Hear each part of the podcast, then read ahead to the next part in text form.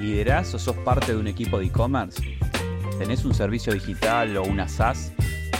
¿Estás pensando en cambiar tu plataforma o planificando tu próxima integración? Soy Martín Helpi y cotidianamente interactúo con referentes de la industria. Quédate en este podcast donde vas a escuchar conversaciones con fundadores y responsables de soluciones para e-commerce.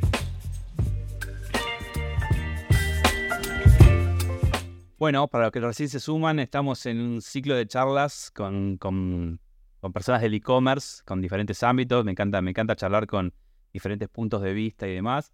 Este episodio es especial, es el número 29. No sé si ya me venís siguiendo los últimos 28 episodios, pero bueno, es el último de la primera temporada. Eh, con este episodio vamos a estar haciendo un corte y vamos a estar volviendo muy pronto con, con algunos cambios y demás. Y en este episodio especial, el 29, creo que es doblemente especial porque vamos a estar hablando de un tema que a mí me encanta y del cual yo no trato muy seguido, del cual yo no conozco mucho, obviamente por curioso uno está ahí, y, así que me traje un especialista en esto, así que me voy a estar acompañando Miguel de, Pulpo Blue. ¿Cómo andas, Miguel? Hola, ¿cómo estás, Martín? Muchas gracias por la oportunidad de estar acá.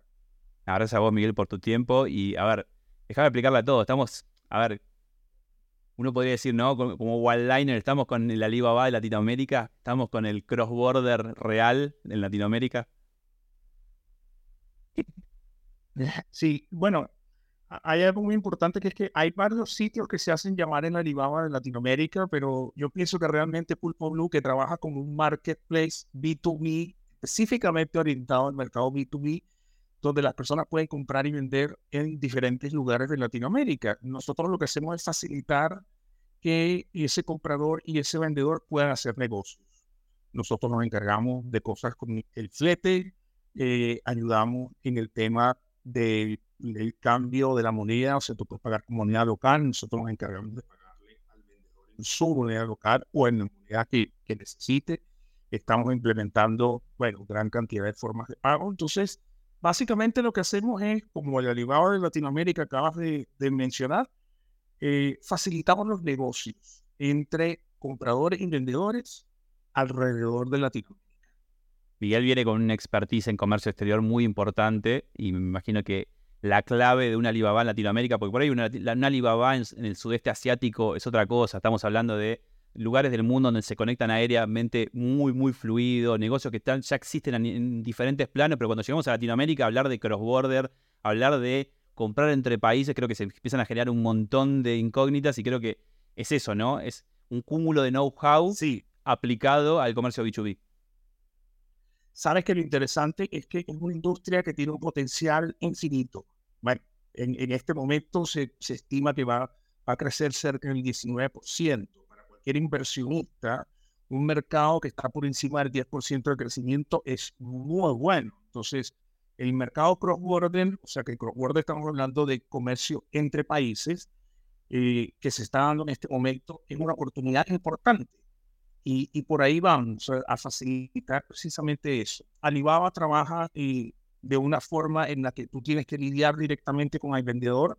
En este caso, nosotros ayudamos en ese proceso porque funcionamos como un intermediario, conociendo de cómo funciona el proceso de comercio internacional, apoyamos a las dos áreas, porque no son dos personas que están lidiando o que están eh, haciendo una transacción comercial que no conocen, sino que nosotros les apoyamos, tanto vendedor como comprador. Y lo más interesante de todo esto, y una de las cosas que más nos dicen que les gusta a la gente, es que ese vendedor simplemente va a llevar su paquete, va a llenar su caja, a un operador logístico que nosotros le digamos, digamos FedEx, DHL, Peruven, Liberty, hay cualquier cantidad de, operadores que estamos, en este momento tenemos 12 operadores logísticos que están dentro de nuestro, dentro de nuestro roster, pero poco a poco vamos a ir agregando más. Y, y los apoyamos, o sea, realmente no tienes que hacer nada con el tema del flete, con el tema logístico, sino que nosotros te apoyamos adentrémonos un poco en, el, usuario persona ¿no? de, Pulpo Blue. Entendemos que si bien es B2B, hablamos de que estamos apoyados en esas leyes que tienen los diferentes países, que son, generalmente son restricciones de peso, dólares, cantidad de movimientos anuales y demás. Entonces digo, Pulpo Blue bucea entre esas restricciones, logrando que A y B puedan mandarse ese, paquete sin ningún problema. es que incluso desde ahí viene eh, precisamente el tema de ser un pulpo, porque te ayudamos en el flete, te ayudamos en, en convertir la manera, te ayudamos a publicar tu producto, te hacemos un estudio de mercado. Entonces, estamos ayudándote en todos los sentidos. Entonces, hablando un poco del buyer persona, eh, sí, nosotros estamos enfocados realmente en micro y pequeñas empresas. Aquí tú no necesitas 10 mil dólares para hacer una inversión de poder comprar en otro país, como funciona, por ejemplo, con Alibaba, donde tú consigues el mejor precio, es precisamente en donde eh, compras mayores cantidades. Aquí estamos hablando de cantidades, eh, nuestros vendedores son a partir de 6. Entonces tú puedes hacer una inversión que sea de 150, de 200, 300 dólares. Eh, tú puedes tener em, una tienda donde tú quieres ofrecer algo diferente que quizás las tiendas que tienes alrededor no la tienen. Eh, hablemos, por ejemplo, de cosas como un café orgánico. Eh, tenemos un caso específico en México, que es un café que eh, es cultivado a 1200 metros sobre el nivel del mar, entonces tiene unas características diferentes. Ahora tenemos un café en Perú también que, que se va a poner disponible. Tenemos flores, tenemos son muchos productos que lo que yo quiero, o sea, donde Polvo está dirigido, es precisamente a esas cosas que no conseguimos en otros lugares, por ejemplo Asia, por ejemplo comprar en Alibaba. Y una cosa muy importante, Martín, que es que el comercio electrónico transfronterizo en Latinoamérica, por supuesto que te da una ventaja en términos de tiempo. No es lo mismo tener que comprar en China y esperar tres, cuatro, cinco meses que te llegue el producto para que tú lo compres. Si tú vives, por ejemplo, en tu caso, vives en Argentina, en Chile y en tres días lo tienes en, Buenos Aires. Entonces, ahí tienes una ventaja muy importante. Por, supuesto que el precio va igual, estamos claros, eh, pero tienes una cierta ventaja. Tienes un producto que quizás no tiene ni el resto de las personas, el resto de tiendas que están alrededor yo lo veo mucho con el sentido del café, esas personas que tienen un restaurante, que tienen uh, un kiosco, esos que venden café, oye, tener un tipo de café que sea completamente diferente al que tiene el resto, te da una ventaja competitiva frente a los demás. Sí, digamos que mm. hoy, no les queda otra que traerse un par en un viaje, pedirle a alguien, digamos que con esto por lo menos pueden tener dentro de la pequeña cantidad eh, una continuidad. Sí, eso, eso es súper importante. Realmente estamos teniendo unos tipos de, de, tiendas de vendedores que están vendiendo cosas muy particulares. A mí, por ejemplo, ese caso de México con el, con el café me parece genial. Eh, nosotros tenemos, por ejemplo, en Venezuela, eh, una gente que está haciendo eh, cosméticos orgánicos también de una forma bien diferente y que tienen una, una gama bastante importante. En Colombia tenemos una gente que está haciendo eh, edulcorantes orgánicos. Entonces, eh, el tema de los edulcorantes es algo que por lo menos en el cono sur eh, está bastante desarrollado y que hay gente que está siendo ahorita consciente con el tema orgánico. Entonces, de verdad que hay una oportunidad tan bonita de hacer comercio entre diferentes países de Latinoamérica que en este momento no es fácil digamos que sí se puede hacer, pero es como tú dices, tengo que decirle a un familiar que me traiga, que vaya a Chile, me traiga algo, o, tengo que ingeniármela de otra manera. Pero de verdad que estamos abriendo la puerta para eh, esa colaboración entre los países que están cerca, países sobre bajo, como siempre decimos, Estados Unidos, es, no, están, es gente que está hablando el mismo lenguaje, eh, y que de verdad estamos, estamos enfocados en ayudar a ambos al vendedor y al comprador. Y bueno, esto, nosotros somos una startup que tiene ya poco más, poco más de un año. Nuestro producto tiene los 104 meses de, de haber sido lanzado. En este momento tenemos presencia en Argentina, en Chile, en Colombia, en México y en Venezuela. Me faltó Perú. Me faltó Perú, pero este, Perú también, porque Perú fue el último mercado que abrimos hace menos de un mes. Entonces, y vamos a ir abriendo, por supuesto, cada vez más mercados donde la gente pueda vender y, y se le haga muy fácil. Eh, entonces, oye, de verdad que es una buena oportunidad a aquel que tiene la, la intención, tiene una, un negocio, está fabricando algún producto, está vendiendo algún producto que eh, pueda vender ese producto en el resto de Latinoamérica y es muy poco el esfuerzo. Como digo, lo que tienes que llevar el producto al sitio donde nosotros le digamos y nosotros nos encargamos de que se llegue al cliente. Claramente hablamos de, no hablamos de dos multinacionales haciendo comercio exterior, hablamos de un productor que puede ser pequeño mediano, quizás le puede ir muy bien en su lugar de origen, pero tiene ganas de agregar ese componente de exportación en su, en su venta y de repente se encuentra con la oportunidad no de venderle media producción a otra empresa a otro país, sino de empezar a venderle a su público final, que si bien es un B2B, porque va a comercializar su producto, quizás lo manufacture, un chocolate, un café, un edulcorante, una flor, obviamente haga otra cosa con eso, pero digo, la sumatoria de pequeños compradores a lo largo de toda Latinoamérica empieza a generarse una oportunidad para un productor, ¿no? Es correcto. Y una de las cosas que yo ah, trato de impulsar con el tema de la economía y que definitivamente eso fue lo que hizo que China, o sea, que los países asiáticos sean competitivos, no necesariamente tiene que ser con una sola persona que te compre 10.000 unidades. pueden haber una menor cantidad que, te, o sea, a través de cantidades pequeñas tú puedas generar economías de escala, bajen los precios y se hagan los productos latinoamericanos más competitivos. Economía justa también, ¿no? También economía justa, economía justa de, buenos precios también. No estamos hablando aquí de conseguir el producto más económico del planeta, sino conseguirlo. Claro, y, ojo, te digo, el, Banco Interamericano de Desarrollo dice que el 99% de las empresas que hay en Latinoamérica son pymes. Se estamos hablando de que ellos tienen estimado, son 27.5 millones de empresas, el 99% son pymes. Entonces, todas esas, todo ese productor pequeño no necesitas tener un departamento de exportación, de comercio exterior y necesitas nada de eso. Tú lo que vas, en pulpo te van a, hay una persona de operaciones que te va a decir, eh, don Martín, por favor lleve esto a la agencia de, un ejemplo, de HL que está en la avenida, eh, en la avenida de Noble Migneri y lo que es dejarlo ahí, nosotros no necesitas tanta complicación, eso es precisamente y otra cosa que me preguntan mucho, ¿cómo me van a pagar? ¿Cuándo me van a pagar? Clave. Sobre, miren, y nosotros tenemos presencia, por ejemplo, en Venezuela.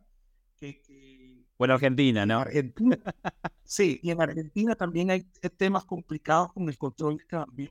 Y nosotros, bueno, en este caso utilizamos eh, mm, algunos, algunos mecanismos eh, que nos permiten entonces hacer que la gente pague en moneda local y que nosotros le podamos pagar al vendedor en su moneda local también. Como por ejemplo, si tú compras en Venezuela, pagas con bolívares venezolanos, pero yo te pago en Chile, tú eres el productor, yo te pago en Chile con pesos chilenos.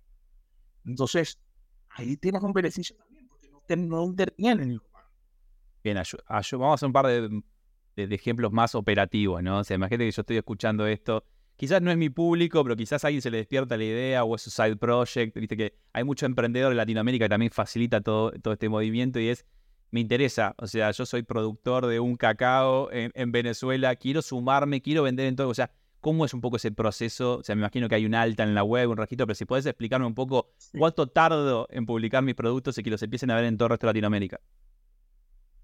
Nosotros tenemos dos opciones. Eh, yo he encontrado que muchos de los países eh, en los que nosotros tenemos presencia en este momento, hay una versión a, a mostrar, o sea, a, dar información, eh, ya sea de tu empresa, de tu producto.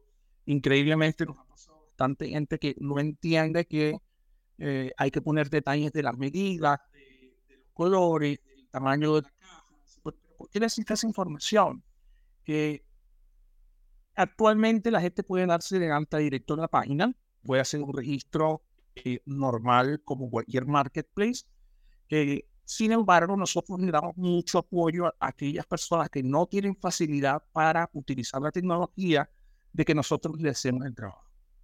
Eh, y vuelvo al tema de ese buyer persona, de que una persona que tiene mm, un local pequeño, que tiene un negocio pequeño y que tampoco puede ponerse que no tiene tanto tiempo para ponerse a trabajar en su producto, nosotros le damos ese apoyo. Eh, tiene esa opción. Igual para la persona que va a comprar.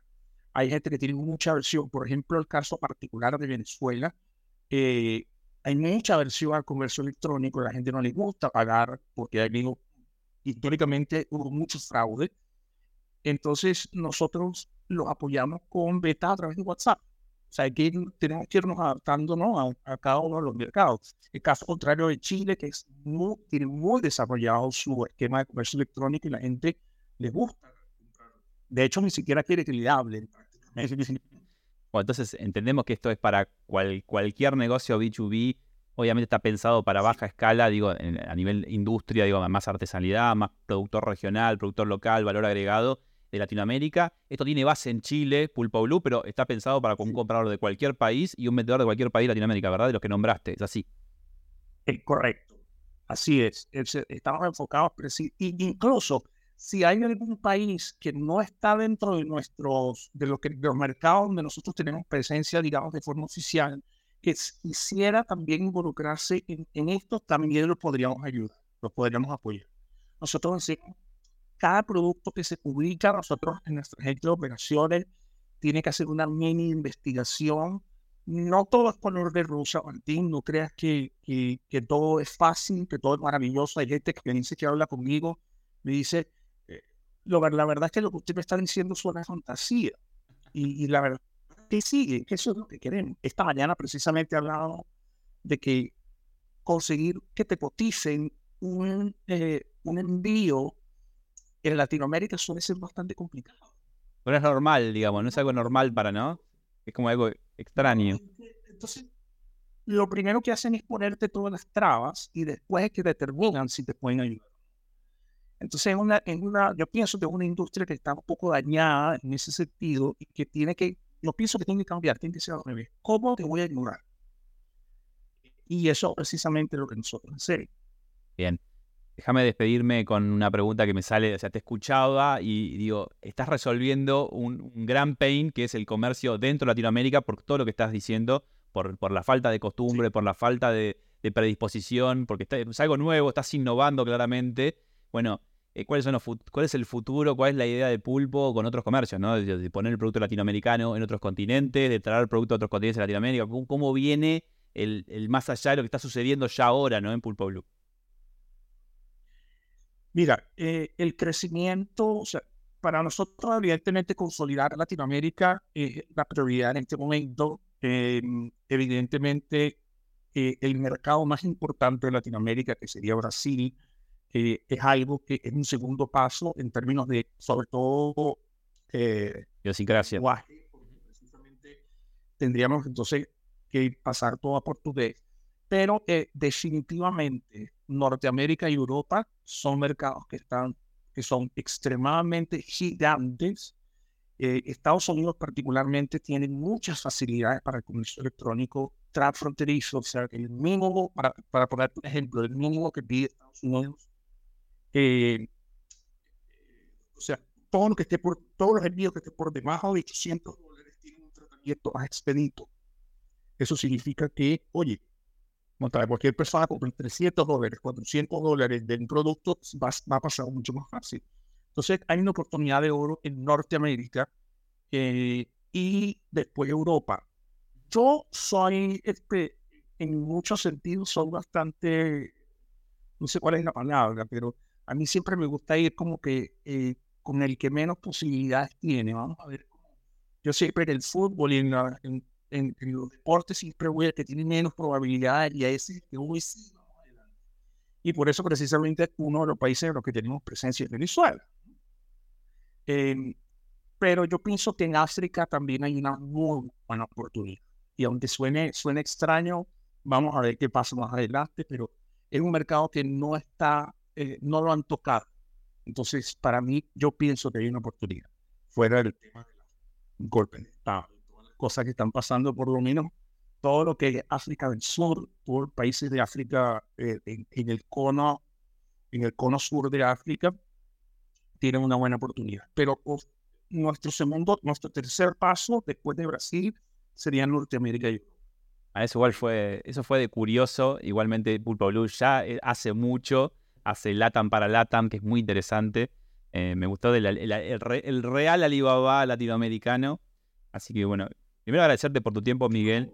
Agradecerte por, por, enseñarme cross-border, por, por hablar de estos temas. O sea, cuando me encontré con Pulpo Blue, era como, ¿cómo puede ser que yo esto no lo haya visto antes? Igual era, algo bastante nuevo.